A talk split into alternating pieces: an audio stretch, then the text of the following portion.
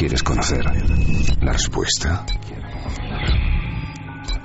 Milenio 3 en la SER.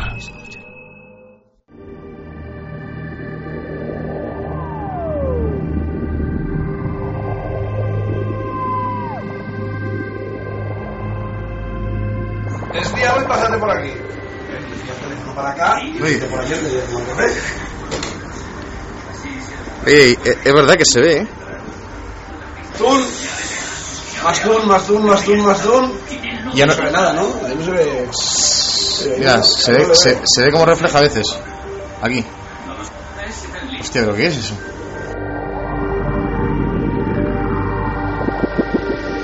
Tres y siete minutos. Nuestro compromiso siempre con la última hora. Sobre tierras vizcaínas, sobre la vertical de Basauri en Vizcaya. Quizá hay amigos esta noche en esa zona que puedan decirnos algo más. Fermín Agustí, compañero, está mm, el vídeo, ¿verdad? En este momento en ikerjiménez.com. Vale, me confirma Fermín que sí. En ikerjiménez.com tenéis el vídeo. ¿Por qué es importante? Porque los testigos, los cámaras, los que graban, los que habéis escuchado ahora mismo, tiempo real, hace tan solo unos días, son miembros de la policía.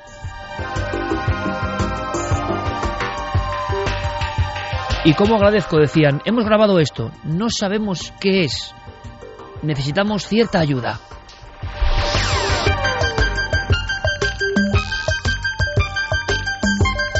Esto me recuerda al gran JJ Benítez y sus crónicas por toda la zona de Vizcaya, Gaceta del Norte. Aquellas que decían, por ejemplo, ovni sobre Basauri. Pues bueno, ha vuelto a ocurrir un extraño bloque eh, de información nos llega desde esa localidad vizcaína, exactamente, y con nombres, apellidos, datos y sobre todo expediente es en el sentido de que pocas veces la policía ha hecho de investigadora, Javier. ¿Qué está pasando? Pues sí, escuchábamos a un sorprendidísimo José Fernández, ese eh, bueno funcionario del Cuerpo de Nacional de Policía, que había visto sobre el cielo ese extraño objeto esférico, un objeto que no le recordaba a nada que él hubiera visto anteriormente y está acostumbrado a ver todo tipo prácticamente de artefactos eh, voladores. Él decía que no le recordaba nada que hubiera visto. Además, eh, bueno, acababa de entrar prácticamente a trabajar. Era la mañana del 29 de octubre de este mismo año, hace, Hace semana. semanas, sí. Y bueno, lo llamaba un compañero de repente porque había aparecido eso en el cielo, se había quedado parado prácticamente unos instantes. Y si quieres, vamos a escucharlo. ¿Ellos a estaban él. en el casco urbano de Basauri? Sí, ellos estaban en Basauri, empiezan a grabar, sacan su teléfono móvil, intentan eh, grabarlo con toda la nitidez posible y nos lo envían además para ver si alguien más puede haber visto algo parecido en esa zona. Javier, en ikerjiménez.com tendrán la posibilidad, como siempre, de- de observar ¿no? ese vídeo que ha subido en tiempo récord, como siempre, Guillermo León. Material muy interesante, no solo por lo que se ve, sino por quienes están detrás de esta imagen. Yo quiero agradecerles de todo corazón, porque no es normal y, además lo hicieron con, con gran celeridad y para intentar que, que- dijésemos algo, que alguien aportase más información. Así que nos sentimos en este momento, a las 3 y 9, este programa, Milenio 3 en la SER, como dentro de una misión, ¿no? De, bueno, vamos a resolver esto, porque la propia policía lo ha visto, la policía es testigo. Eh, ¿Era en pleno día? Sí. Es, además lo pueden ver los oyentes en ese vídeo, es un eh, perfectamente de día y precisamente eso facilita la visión del objeto, porque parece que el sol, los rayos del sol reflejan en ese, en ese objeto que no tiene luz propia, sino que parece que está cubierto de algo eh, metálico y es precisamente la luz del sol lo que refleja eh, en él. Por eso te lo digo, para que la gente lo pueda visualizar. Pero tenemos testigo, eh, testimonio, perdón, directamente de las personas que estaban ahí en esa filmación que hemos escuchado más que visto y que estaban excitados porque daba la impresión de que eso era algo inusual. ¿Qué nos ha contado? ¿Lo escuchamos? Hemos podido hablar con él minutos antes, además de, de empezar el programa. Hemos conseguido localizarlo. Son palabras de última hora, recién salidas prácticamente del horno. Y si quieres, vamos a escucharlo. Pues estábamos eh, trabajando, llevábamos, eh, bueno, no llevábamos apenas una, una hora y fue un compañero, un compañero quien avistó el, el objeto. En, está completamente parado y eh, yo me dirigía hacia donde estaba él y pudimos verlo, ¿no? Entonces nos sorprendió porque no, no era algo conocido, o sea, no era un objeto que nos, nos resultábamos conocido. Se veía, digamos, a simple vista se ve muchísimo mejor que, que lo que resulta luego la, lo que es la grabación se veía como si fuera pues digamos un objeto eh, redondo en forma de, de disco se mm, podía ver como si fuera un reflejaba el sol, una especie de chapa color eh, aluminio. Algo ¿Qué tamaño podemos darle, Javier, eh, a bote pronto, no? Pues no sabían exactamente el tamaño porque se encontraba a una distancia bastante considerable de ellos, pero sí hablan de que recorre una, una distancia eh, bastante importante en, una en cuestión de escasos segundos recorre esa gran distancia, como digo, nos eh, pasan unos 10 segundos, se queda parado durante unos minutos y posteriormente, cuando pasan eh, más o menos unos siete minutos, calculan ellos, que es precisamente también el tiempo que pueden grabar ese vídeo. Que es una pasada en ese aspecto, ¿no? Siete minutos observado un objeto volante no identificado en pleno día no ha pasado muchas veces. Sí, y además en el vídeo se ve también cómo de vez en cuando desaparece, quizá porque los rayos del sol dejan de incidir directamente sobre el objeto, después se deja ver. Ellos me aclaran también, él me aclaraba que pues en vivo se veía de forma muchísimo más nítida y precisamente por eso su relato tiene aún más detalles incluso que el propio vídeo y si quieres vamos a escucharlo ofreciéndonos nuevos detalles y también la forma en que desaparece ese objeto. Duró aproximadamente unos siete minutos más o menos pudo estar y a continuación eh, hizo dos movimientos. Un primer movimiento bastante bastante rápido y ya en el segundo eh, desapareció. Vamos. Nos llamó la atención, nos llamó la atención el espacio que, que recorrió en, digamos, en tan poco tiempo. Claro, con esa altitud eh, yo creo que otras personas del corazón de Vizcaya tienen que haber visto esto y en pleno día, así que eh, Carmen repetimos vías de contacto por favor, porque si alguien de la zona de Vizcaya, zona norte de España, ha podido grabar, tenemos diferentes posiciones de ese objeto, alguien sabe algo, alguien vio algo en esa tarde de finales de octubre, es muy interesante. Vamos a repetir las vías de contacto. Milenio3 con número arroba cadenaser.com y también tanto en Facebook como en Twitter como en Google Plus nos pueden buscar en Nave del Misterio. Además, hoy sorteamos, Iker, tres ejemplares de la novela de Teo Rodríguez que ha publicado Minotauro Oscuro. Bueno, pues no es un tono oscuro, sino a plena luz del día, ¿no? Porque da la impresión de que ese objeto se enseñoreó, como ha ocurrido en algunas ocasiones. Claro, puede tratarse de un globo sonda, puede tratarse de un artefacto de observación meteorológica, un satélite. Mm, pero a esas horas y con esa perfecta definición es difícil. Vamos a ver, que opinen, que nos digan, busquemos, buceemos. Yo espero, no sé si en tiempo real, nuestro amigo Guillermo León podrá tener algún dato de rutas de satélites o elementos que puedan, eh, bueno, ser sospechosos, ¿no? Pero estoy seguro que de inmediato se pone a trabajar y si de aquí al final de la noche o en próximas ediciones tenemos datos, los daremos, por supuesto. Y vuestra opinión, eso siempre. Hay más cosas. Parece que en Extremadura, Javier, también ha habido otros miembros de Fuerza de Seguridad del Estado, en este caso Guardia Civil, que han podido, y esto es muy raro, ¿eh? Grabar también con sus propios teléfonos móviles una serie de carruseles de luces en mitad de la noche que les sorprendieron. Sí, y además es lo llamativo de todo esto, ¿no? Porque como venimos diciendo desde hace unas semanas, al correo del programa de Milenio 3 se están poniendo en contacto con nosotros oyentes, personas que han sido testigos de extrañas luminarias. Pero como reactivarse del fenómeno. Claro, pero lo curioso de todo esto son esas eh, fuerzas de seguridad que son los que se convierten en testigos directos. Hemos hablado con eh, nuestro amigo Gonzalo Pérez Arro y que nos cuenta que él personalmente ha hablado con esos testigos de ese extraño objeto, esta vez en las inmediaciones de Navalmoral de la Mata. Pues como si fuese un carrusel, pero radiofónico, informativo, conectamos. Gonzalo Pérez Arro tiene toda la información de esta nueva filmación por parte de miembros de la Guardia Civil. Hola, muy buenas noches a todos los amigos de Milenio 3. La crónica de estos sucesos se trata en realidad de un solo avistamiento con varios testimonios que ha cobrado actualidad. Ocurrió el 2 de septiembre de, este año y que cobró actualidad hace unos días cuando conocimos el testimonio muy especial de unos agentes de tráfico que también tuvieron la ocasión de, de ver este fenómeno. Se trata de varias luces, en concreto hay además grabaciones videográficas y también fotografías el primer testigo del que tuvimos noticias se trata de Germán Muñoz, un universitario que con seis amigos vieron sobre las dos menos diez de esa madrugada entre cinco y siete objetos porque les eh, fue difícil contarlos ya que cambiaban de, de, posición, se quedaron atónitos por la claridad con que se veía. Esto ocurrió en los aledaños de Navalmoral de la Mata.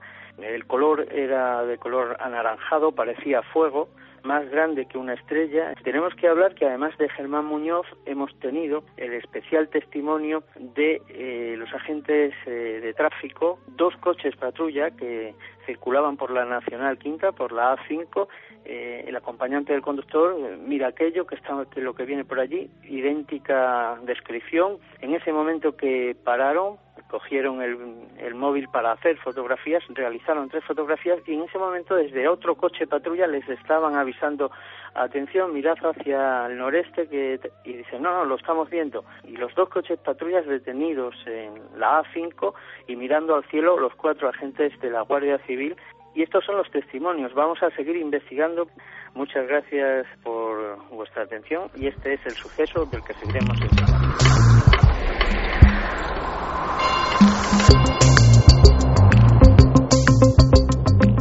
Analizando el vídeo del caso de Basauri, claro, eh, vamos a ver, se ve un punto lejano, que es lo malo de la, de nitidez del zoom del vídeo, qué pena no tener un instrumento más poderoso en ese momento, pero es lo que había.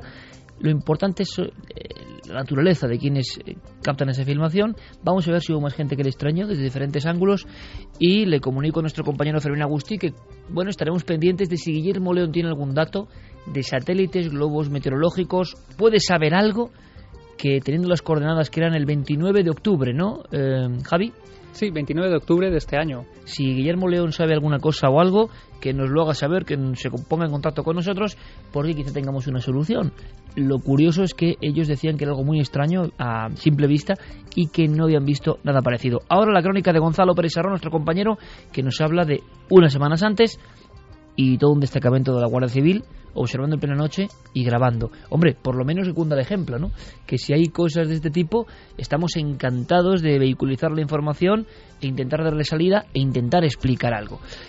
¿Y qué explicáis vosotros? ¿Qué pensáis vosotros sobre este tema o cualquier otro de los que hemos deslizado en esta larga noche milenaria?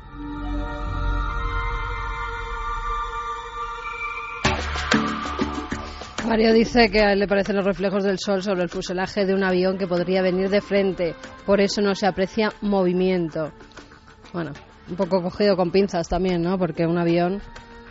Teorías de los oyentes. Mai dice, el hombre no merecerá llamarse animal hasta que tengamos los valores de los verdaderos animales. Lady Nine, voy a aprovechar el informativo para ir al baño. Como me hable el periquito de mi madre, dice que la va a dar algo. Ana Muriel, ella dice que ha dado reiki a perros y que funciona para ellos también. Es una de las técnicas que, que se utiliza también en ese Animal Communicator. Tania dice, me da pena que estos animales que intentan comunicarse con nosotros imitando nuestros sonidos casi a la desesperada, si es que esa es su intención. Dice mucho de nuestra incapacidad para comunicarnos con ellos, escucharles y comprenderles de forma mucho más naturales e instintivas. Pedro Hidalgo, que entiende a su perro, nada más con mirarle, como nos pasa a muchos de los que tenemos animales. Marianne dice, me estoy acordando de la serie Sea Quest, con el delfín Darwin, que tenía un aparato para comunicarse con los humanos. MJ Junior, ¿sabías que abrazar a una vaca aumenta el grado de felicidad? Marian, escuchar el alma de los animales, qué interesante, si es verdad, claro. Sara, necesito que uno de esos hable con mi perro y le pregunte por qué por las noches solo duerme en mi cama y no en la suya. Bea González, los loros aprenden a hablar con más facilidad cuando están solos. Mike dice con cámaras terminarían los actos delictivos y asesinatos. Se lo pregunta. Si es que esas cámaras que nos vigilan puede también servir. Yo creo que no. Pero la naturaleza humana tiene eso que hemos comentado, ¿no? Leticia Ferrari que quiere un disco externo de un Yotabyte para Reyes. Un soñador más flipando con Milenio 3. Esto ya no son cosas en las que unos crean y otros no. Esto es lo que están desarrollando ya, todos controlados. Pablo dice, ¿y dónde queda el derecho constitucional del derecho a la intimidad y al honor? ¿Quién vigila al que nos vigila? Borja Fernández y es la pura realidad. Estamos controladísimos en todo lo que hagamos. Saben todo, absolutamente todo de nosotros. Ángel Frade, viva la libertad de movimiento y la privacidad. Controla nuestros movimientos, mensajes, llamadas. Hay mucha gente que dice, bueno, pues por eso yo no tengo ni móvil, para que no les controlen. Manuel, si nosotros somos los creadores, ¿cómo podemos hacerlos más inteligentes que nosotros? ¿Cuántos prototipos habrá en el Área 51? Se refiere a los robots de los que hablaba Santi. Rubén dice que actualmente se han realizado experimentos en los que se ha experimentado con sucesos del pasado, también la teleportación. Dark Boss. La gente tira más hacia la ciencia porque hoy en día quien cura problemas y dolores es la ciencia. Bueno, aunque los dolores del alma se curan con la fe. Muy interesante, de verdad, muy interesante eh, todo lo que nos contáis y reflexiones, frases, aportaciones, que es lo importante y que además yo creo que hemos ido, ¿no? Mm, pues como si fuese una doble hélice que nos une a los que estamos aquí y a los que estáis ahí, en cualquier parte del mundo, y que sentimos, ¿verdad?, que no tenemos ningún temor a abordar ningún tema por políticamente incorrecto que sea, para aprender, para saber más cosas, para reafirmarnos en lo que ya creemos o para tener la valentía y el coraje de decir, bueno, esto puede estar acertado. Todos los grandes hombres y mujeres que yo leo y que unos dan pistas de otros y que hay personas que siempre están reflexionando, pensando, buscando, no tienen temor a poner en tela de juicio lo que han creído hasta ese momento. Y eso me parece maravilloso, eso me parece de una valentía sin precedentes. Sin embargo, en parte del género humano veo un anquilosamiento tremendo. Si tenga razón o no, si me da igual. Ese temor a cambiar lo que le han dicho que tiene que pensar, la ideología que tiene que seguir, las normas cívicas, sociales o el comportamiento que él tiene que, que ejercer. Y muchas veces replicamos esas ideas sin ser muy conscientes de si las hemos reflexionado de verdad, si las sentimos de verdad, si creemos en ellas de verdad. ¿Cuántas personas en este milagro que es la vida, por desgracia, eh, van pasando siguiendo pautas predeterminadas por otros, no por ellos? Es curioso. Yo a veces pienso que una de las salvaciones, y esta sí que es de verdad, es la lectura. Lectura de gente que piensa, por ejemplo, muy diferente a lo que nosotros pensamos, porque a veces entre líneas uno encuentra esos destellos de luz puedes pensar todo igual que ese autor o una pequeña cosa que te lleva a otra. Y así vas aprendiendo y así vas poniendo incluso en tela de juicio lo que creías que era una verdad absoluta. Creo que esa visión del misterio, del misterio como comportamiento, de que todo nos parezca apasionante y misterioso, es muy interesante. Se desprecia, pero es muy interesante y quienes se meten en ella siempre están aprendiendo cosas nuevas, sobre todo su propia humildad, ante todo esto que en el mundo animal, en el mundo cósmico, en el mundo de la genética, ¿no os cuenta? todo es asombroso porque incluso el hecho importa a veces menos que la propia mirada, estar abierto a. Si uno no cree que lo asombroso puede llegar a su vida, posiblemente jamás llegue. Y eso somos, somos millones además, yo creo, de satélites abiertos, de grandes parabólicas que miran al espacio, a los, océanos infinitos de información que siempre nos llegan. Nosotros procuramos filtrar eso y contarlo. Por ejemplo, ahora, pues por ejemplo, ahora le pido a Noel Calero, sumo sacerdote de la música y los misterios sonoros de este programa, exactamente esto, que nos lleve a otros umbrales. ¿Veis? Es tremendo, ¿no? El poder también de la música, algún día habrá que analizarlo, ya hemos hecho muchos programas sobre música y misterio. ¿Cómo cambia nuestra coordenada? ¿Cómo en este momento preciso está cambiando nuestra forma de ver el mundo?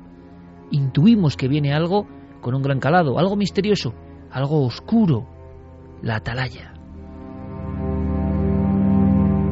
¿Por qué es noticia esto, Javier? Este viejo lugar de misterio, ¿por qué? Pues este lugar que es en sí ya, bueno, pues un, el epicentro de, varios misterios y leyendas que rodean a esa ciudad, a Ciudad Real, un lugar eh, relativamente pequeño para todas las cosas que han ocurrido en ese sitio, precisamente en ese lugar, que este martes ha vuelto a ser noticia. Esta vez lo que ha ocurrido, un grupo de bomberos ha tenido que acudir hasta allí para apagar un fuego. Eh, se encontraron con un coche en llamas, en cuyo interior eh, había un hombre carbonizado.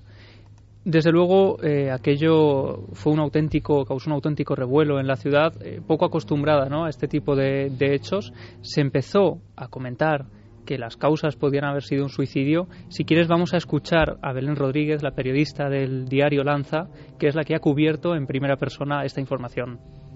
Encontraron pues un hombre calcinado en el interior de un coche. Cuando llegaron ya no pudieron hacer nada y aunque vieron algunos coches que se marchaban de allí, pues al final mm, se llegó a la conclusión de que él solo se había, se había, había incendiado el coche y se había prendido fuego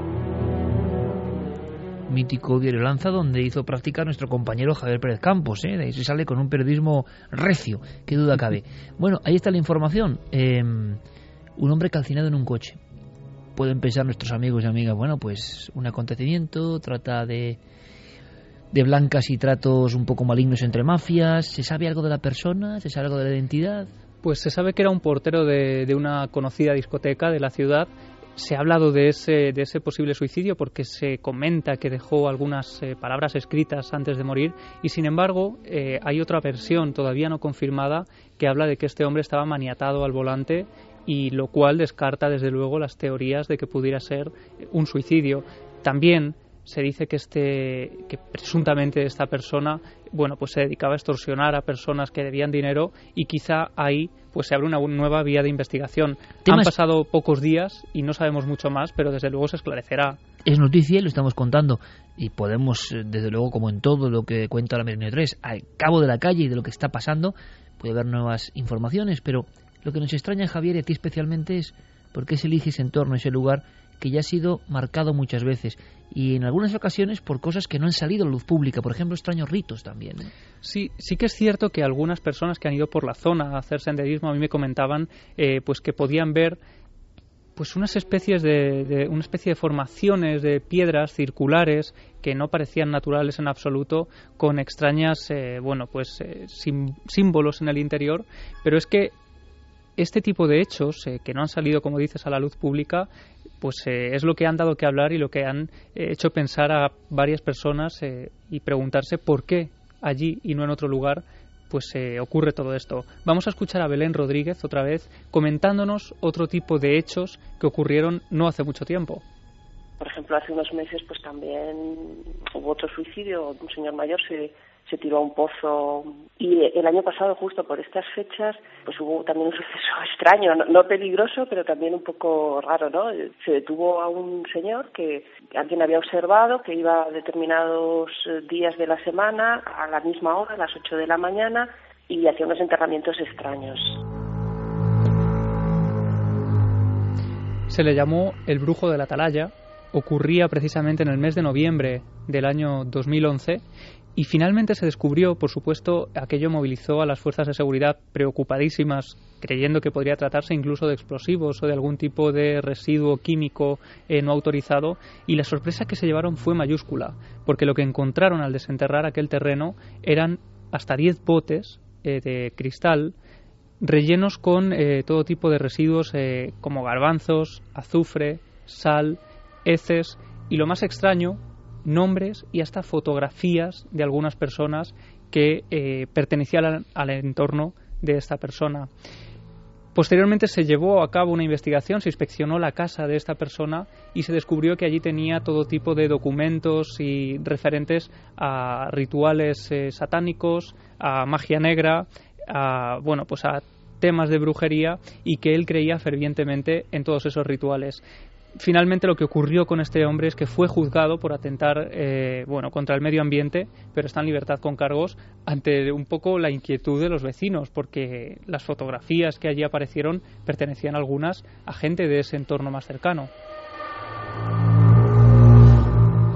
Claro, no puede, dicen, ¿no? Que este tipo de ritos, el mal de ojo, solo influye en quien cree en ello, pero ver que eres un vecino normal y corriente y que tu foto ha aparecido en un bote con heces y con azufre y con no sé qué, pues hombre, es muy desagradable y genera una inquietud que, comprendemos perfectamente. Claro, y todo en este entorno, que uno puede pensar, es porque es un entorno aislado, pero no, parece que atrae desde hace mucho tiempo no solo fenómenos, sino oscuridades diversas.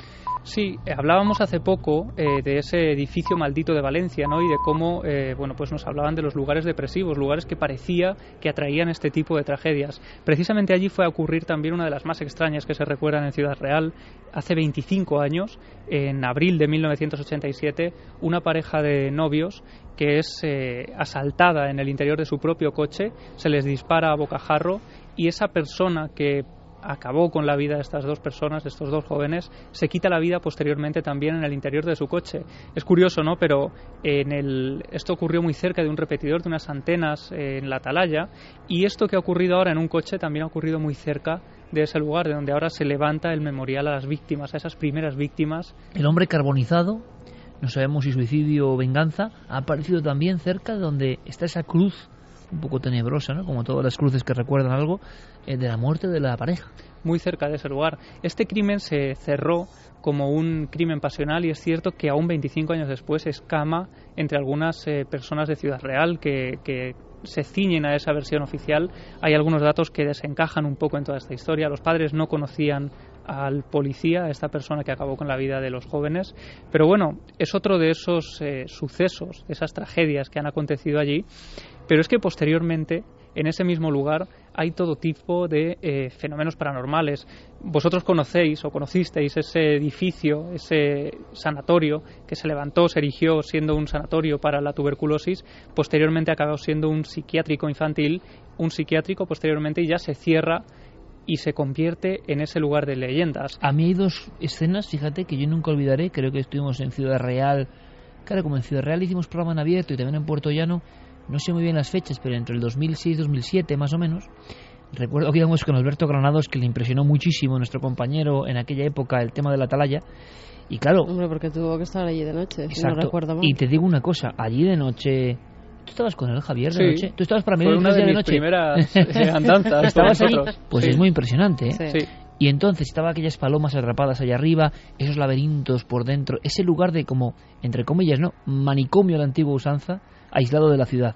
Pero fíjate, a mí hay dos escenas, como siempre, ¿no? Uno hace sus cromos, ¿no? Sus visiones concretas, que me dejaron muy impresionado. Una era que al llegar allí, el campo de fútbol donde los niños jugaban estaba crecido la hierba casi hasta la mitad de la portería. O sea, eh, de repente eras consciente de que ahí no jugaba nadie hace mucho tiempo, ¿no? Que el último recreo había ocurrido hace mucho tiempo, de aquellos niños, por desgracia, recluidos en este lugar. Y luego la segunda era metiéndonos adentro, adentro, adentro, en una oscuridad donde había trozos de colchones, había una, pintu una pintura, una pintada más bien, que yo me quedé como, y mira que hemos visto pintadas y cosas raras en sitios de toda España y del mundo. Era muy esquemática, era como una especie de pintura del epipaleolítico, ¿no? De- del arte levantino. Cabeza, cuerpo de niño hecho con dos barritas como brazos y una como columna y dos piernas. En la cabeza había una mancha roja de sangre.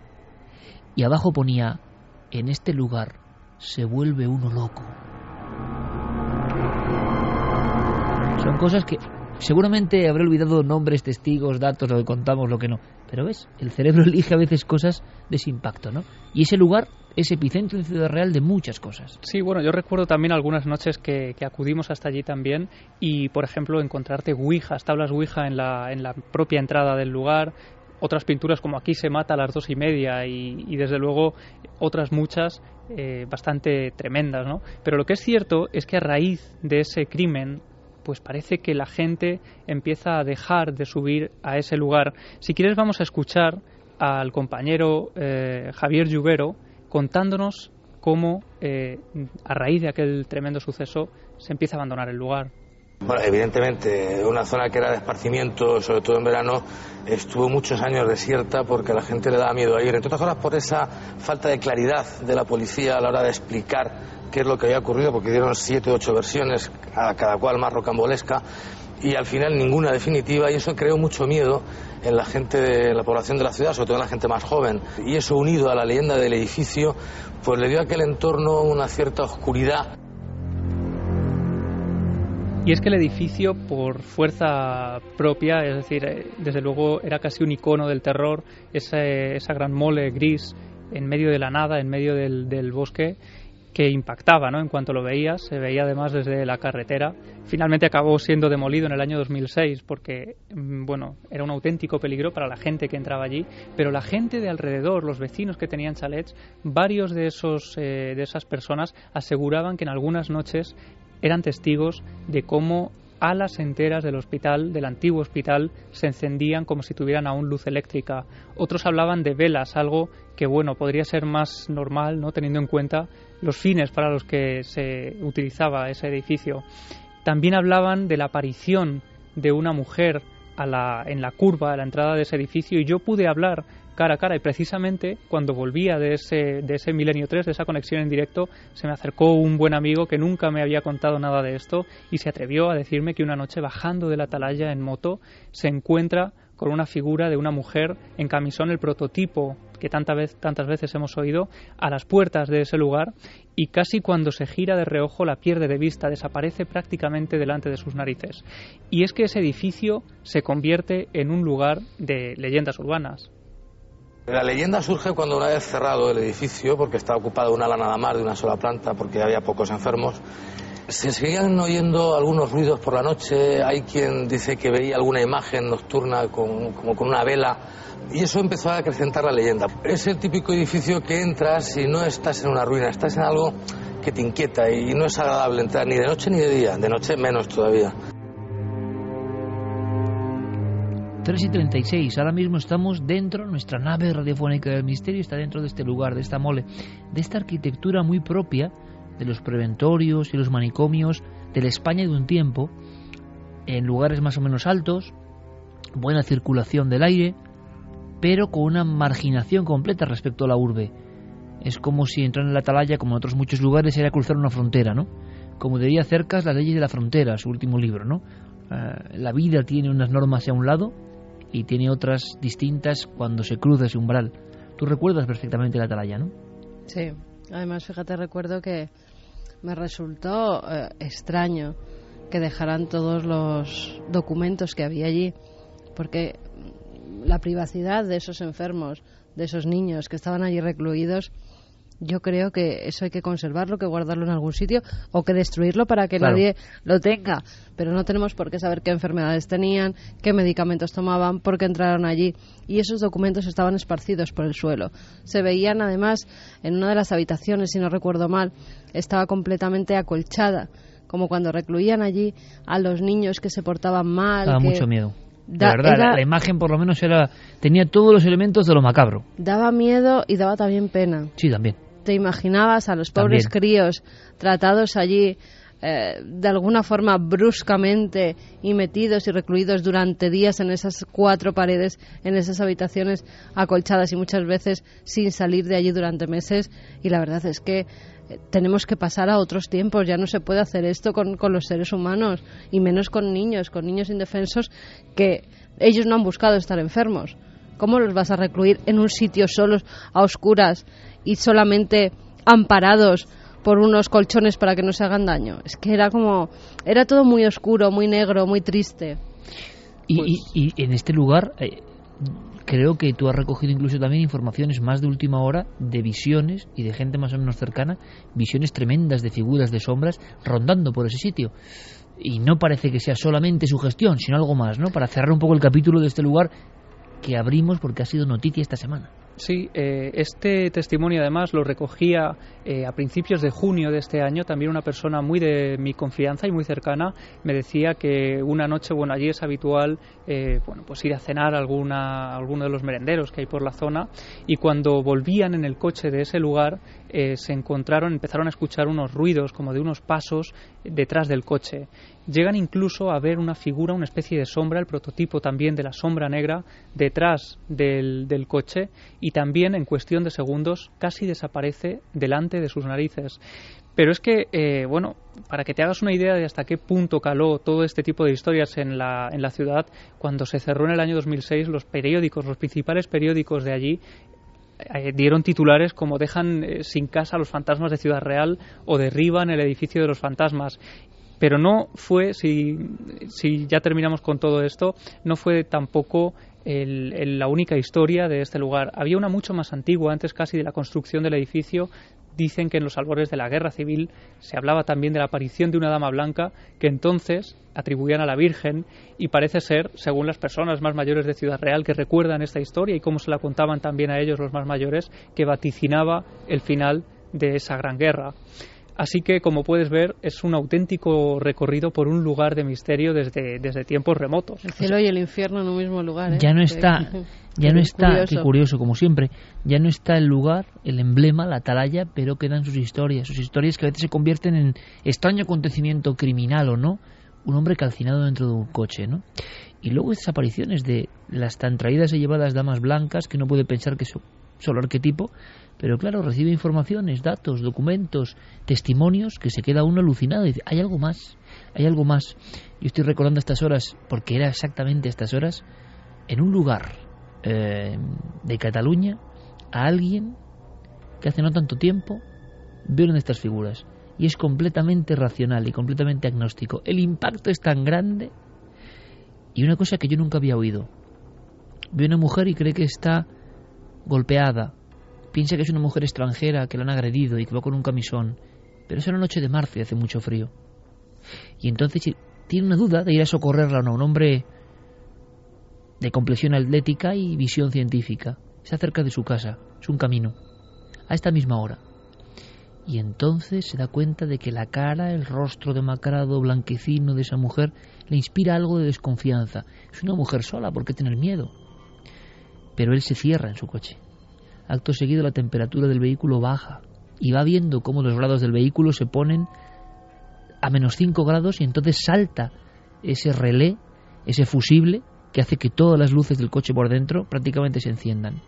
La mujer estaba enfrente, pero ya no está.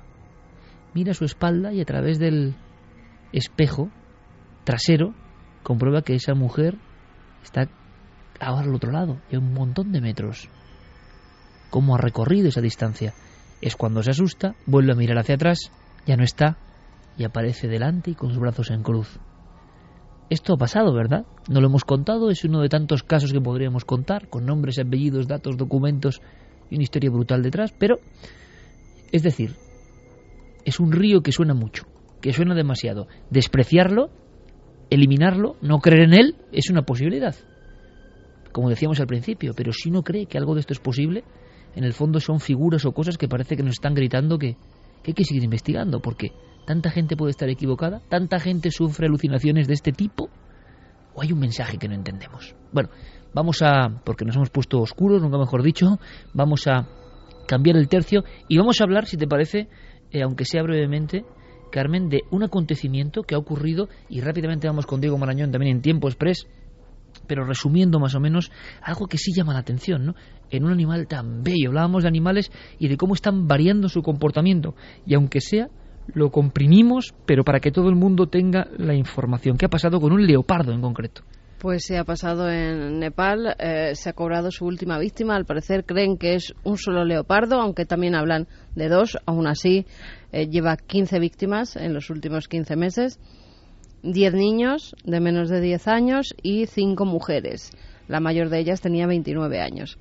El modus operandi siempre el mismo. Estos niños y estas mujeres se introducen en los bosques para intentar coger comida para sus animales domésticos. Los ataca este, este leopardo, los mata en el sitio donde son atacados y luego se los lleva para comérselos. Se han encontrado algunos restos, mm, sobre todo las cabezas. Por eso se puede identificar a las víctimas y se ha sabido que han sido atacadas por un leopardo. En el último caso ha sido un niño de cuatro años al que se ha encontrado pues, su cabecita cerca de un, de un árbol era el único resto que había dejado el leopardo y al parecer es que están cambiando sus comportamientos. Ahí se está están lo grave, acercando cada vez más. Hay un detalle, una noticia, pero es que lo grave es lo que hay de fondo. Claro, se están acercando cada vez más a los sitios donde hay población, donde hay gente. Y además, dicen los expertos, porque ya han ido veterinarios para estudiar el comportamiento de este animal, que es que cuando un felino de grandes dimensiones como este prueba la sangre humana, ya no quiere más que sangre humana. Y se convierte en un devorador de hombres, un problema grave. Exactamente. Con lo cual están teniendo muchos problemas, ya han puesto pues una cuantiosa cantidad para aquella gente por si logran dar con el, con el animal, por si logran cazarlo, tanto vivo como muerto, les da lo mismo, pero quieren acabar con el problema, claro. Quieren que, que deje de morir gente, sobre todo pues las presas más fáciles que son los niños. Hemos consultado con, con amigos de la zoología, eh, como Fernando González Siches, que él nos decía eh, que el hombre tiene mucho que ver en todo esto. Es algo que trágicamente está sucediendo cada vez con mayor incidencia en, los lugares superpoblados. Es el caso de la India de Nepal.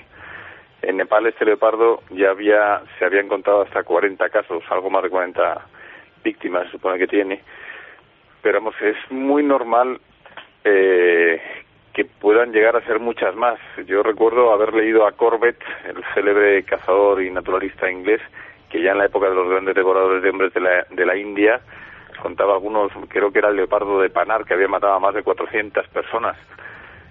Y ahora está pasando mucho más porque hay mucha más población y se está rodeando los últimos santuarios de los grandes felinos también hemos hablado con Luis Miguel Domínguez que nos apunta un poco pues lo mismo que, decía Fernando, que es que los hombres se están metiendo en el territorio de los felinos. Estos casos se han dado ya en África, se han dado en Asia, cada vez se dan más con el tigre de Bengala, se dan sin duda con los leones. Pero realmente aquí en el Nepal eh, lo que está ocurriendo es que las presas naturales del leopardo se están viendo abocadas a la extinción, están desapareciendo. Y por tanto lo que hace es o capturar ganado o aquellas personas que de manera desprevenida salen al campo y que no saben que del cielo les cae la muerte. Porque el leopardo vive en los árboles, también en el Nepal. Y el ataque es realmente muy difícil de, soportar. Muy poca gente se ha salvado del ataque de un leopardo. En la medida en que el hombre va penetrando en todas esas áreas, va deforestando, cuando esto ocurre es justamente porque estamos robándole el territorio y todo el contenido a un animal que es un superpredador como nosotros. Eh, Fernando González Siches además nos cuenta un caso de por qué en Mumbai también se están produciendo estos ataques ahora mismo porque él nos lo explicará, hay una especie de parque y los animales se están introduciendo en él. En, la India tienen un caso eh, flagrante que todas las semanas tienen problemas con leopardos porque en Bombay, que es una superpoblación, han dejado un parque que es como una cicatriz verde dentro de la gran urbe y los leopardos ya no solamente es que es que no tengan sitio para trasladarse de un de un bosque a otro, de una selva a otra, es que además la gente local se mete en el parque y se come las presas naturales de los leopardos. Y al tener hambre los leopardos salen, primero cazan los perros, que es un auténtico aperitivo para ellos en las poblaciones, y cuando los perros han desaparecido, pues inmediatamente el siguiente paso es la gente.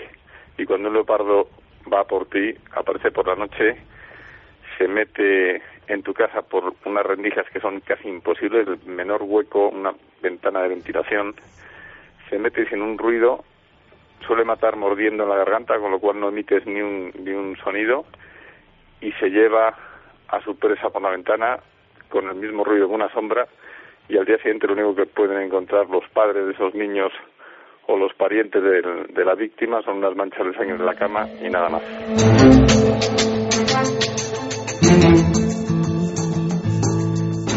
Los lujos, aunque sea dramático no contar esto porque hay vidas humanas y vidas de niños, pero uno de los lujos de este programa es tener amigos como Fernando González Hiches o Luis Miguel Domínguez.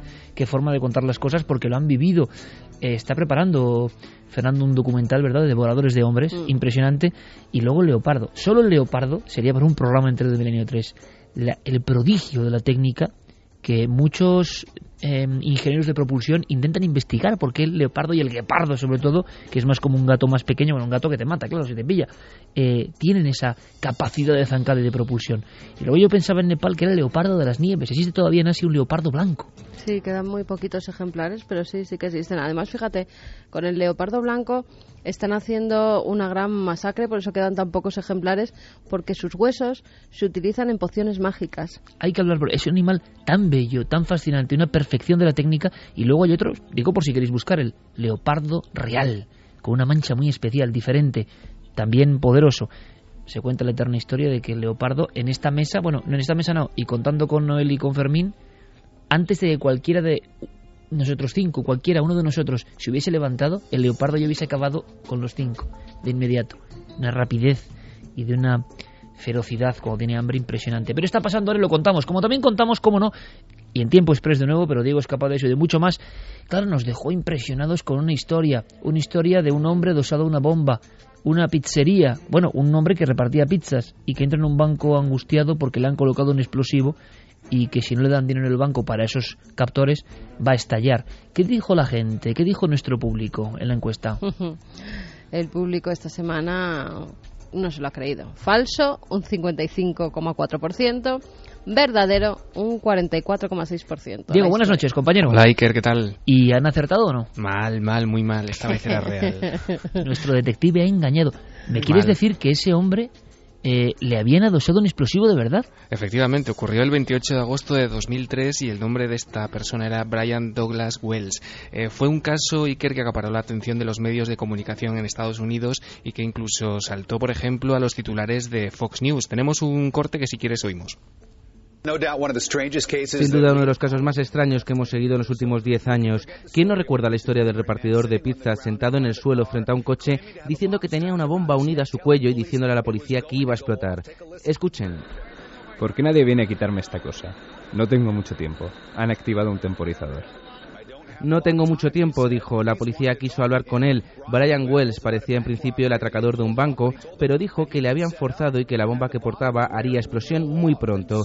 Y así ocurrió en directo en televisión, pero eso es solo el comienzo del misterio.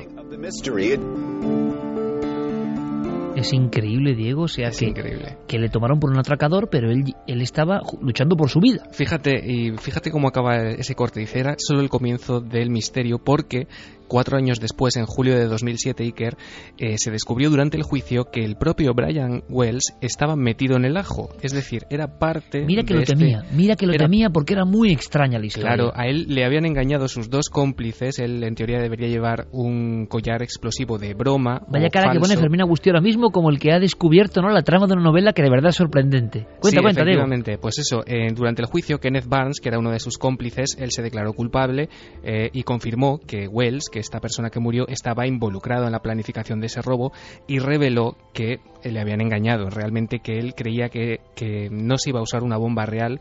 Eh, de hecho, Iker y Fermín lo sabe bien, ese momento, y ahí lo dejo, está en internet. Lo capturaron las cámaras y desde luego es impresionante. O sea, que, que la malicia humana, estábamos hablando, ¿no? A qué nivel llega y entre Caco usando el juego y uno le salió mal la historia y lo utilizaron de cobaya. La historia real, muy interesante porque la inmensa, mayor, bueno, inmensa mayoría, hay un porcentaje amplio, 56%, consideraban que esto era imposible. Bueno, Diego ahí estuvo muy hábil y nos ha demostrado esta semana, como tantas otras veces, en algo muy didáctico, que lo increíble a veces es verdad. ¿Y qué tienes para esta semana, amigo? Pues Iker, ¿tú te recuerdas qué pasó este año del 27 de julio al 12 de agosto? En Ahora pleno mismo verano. no, ahora mismo no. Pues ocurrió que se celebraron los Juegos Olímpicos de Londres. Ah, bueno, sí, esa- claro. ¿Cómo ando yo? Sí. Estábamos de vacaciones. Sí, efectivamente. Bueno, resulta que desde esa fecha, eh, a las pocas semanas, ha empezado a circular una de esas eh, clásicas cadenas de emails contando una historia que tuvo lugar precisamente durante esas fechas en Londres. Te cuento.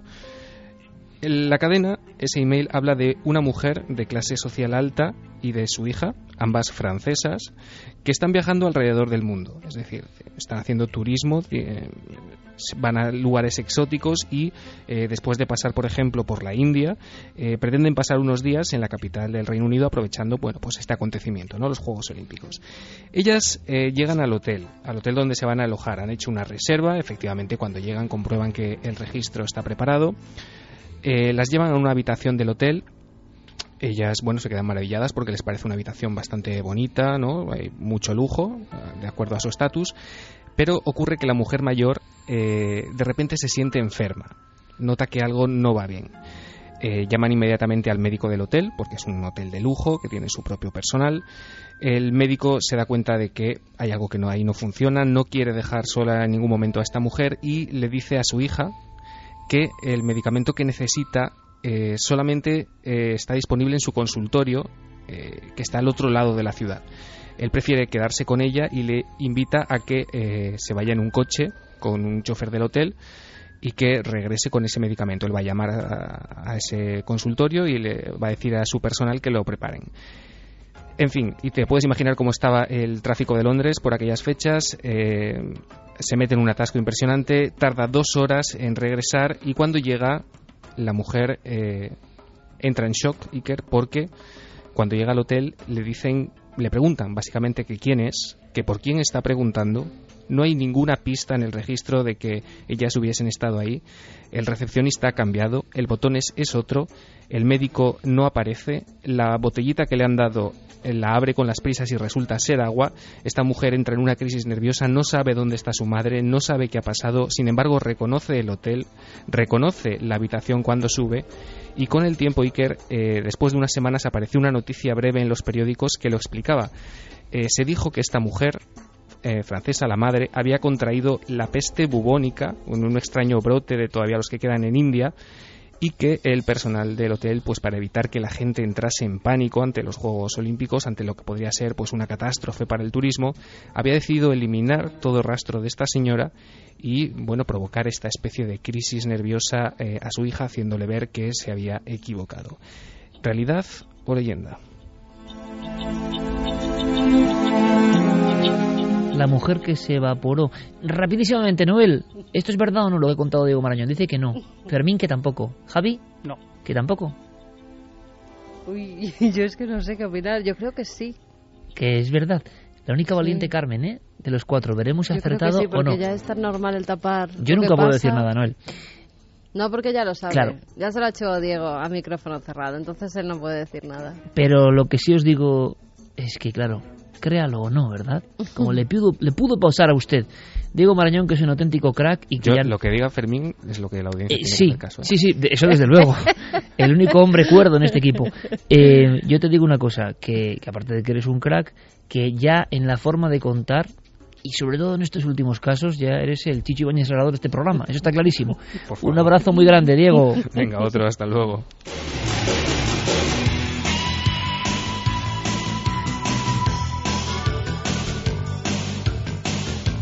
Claro, después de lo del pizzero con la bomba dosada, Ya cualquier cosa. claro. Vamos con los últimos mensajes. Lombardo Linares dice, si al lince de Doñana le diera por comer humanos por falta de alimentos aquí en el sur, hace tiempo que habría tragedias. Hombre, un lince tanto, ¿tú crees? No lo ¿Tú sé. te acuerdas de cuando estábamos en el Santuario de la Cabeza y oíamos Sí, sí. a los linces Que alrededor? es su reducto, ¿no? Es maravilloso. Como decía Félix, Pues el último lince. un poquito, ¿eh? Sí, sí, el, El último lince. Hombre. Sí, pero como para devorarte, no sé yo, creo que no. No, bueno, porque por la... complexión de un lince no. Y además que Ala, no son tan grandes. A un perro lo, lo pone a raya, yo creo, un lince enfadado. Sí. Sergio dice los lugares guardan las energías como el asfalto, un derrape. Pisar sitios con tantas emociones retenidas es algo escalofriante. Silian eh, dice interesante reportaje, pienso que sí hay sitios con malas vibraciones que traen y atraen las desgracias. Helen, ¿cuántas cuando tantas tragedias ocurren en la misma zona puede que no sea casualidad? Antonio Rubio, la Atalaya parece una ciudad fantasma. Milenio 3, en este lugar uno se vuelve loco, madre mía, eso que lo hemos dicho nosotros en el programa. O parecía. Niños, Dios mío, encerrados en las habitaciones al más puro estilo Silent Hill. Bueno, creo que eso es pasarse. De acuerdo con Carmen. Bosque de las Brujas decía buenas madrugadas milenarios, interesante tema de hoy. Curiosamente llevamos un par de días dándole vueltas en casa a este tema. Es fácil que nos digan de dónde venimos, pero en realidad, ¿quién nos ha creado? ¿Y a los animales? ¿Y a las plantas? No podemos basarnos en lo que nos dicen siempre, pues muy fácil sería y complicado a la vez. Un beso a todos, Patri, desde Ibiza. Jordi Padrós dice, yo no relacionaría tanto la religión con un creador. Puede existir una especie de Dios o fuerza que ninguna religión haya podido imaginar nunca y que efectivamente haya creado la vida o parte de ella. Vamos a ir con los ganadores si quieres, Venga. De ese libro de Teo Rodríguez, su primera novela, Oscuro, publicada por Minotauro. Blanca Ruzo es la primera ganadora, dice la primera vez que mi perro dijo ah, me quedé perpleja, pero ya estoy acostumbrada a que lo haga más veces cuando bosteza. Siempre he hablado con mascotas y bebés. Es igual que a los niños pequeños. Si tú hablas con ellos, su aprendizaje en el habla es más rápido. Nunca he entendido por qué a nuestras mascotas y a nuestros bebés les hablamos con ñoñerías. Anselmo Ciur es otro de los ganadores. El fallo es que hemos utilizado a Dios para explicar las cosas que para nosotros no tenían explicación. Cuando la ciencia avanza y lo explica, deseamos a Dios, pero Dios no es la muleta, no es la muleta donde apoyar nuestro incompleto conocimiento. Y el último de los libros para Dark Boss. Los lugares no atraen estas tragedias, es la gente quien los hace oscuros. Ha sido un placer, Noel, Fermín, Javi, Carmen. Nos vamos. Mañana un programa mm, rondando las 12 menos 10 más o menos en 4. Un programa no solo polémico, sino sumamente interesante sobre eso que se ha hablado tanto de los trasplantes, la concepción del alma, la memoria celular. Lo contaremos todo, como sepamos. Mañana nos vemos. Ahora las noticias. Ser muy felices esta semana.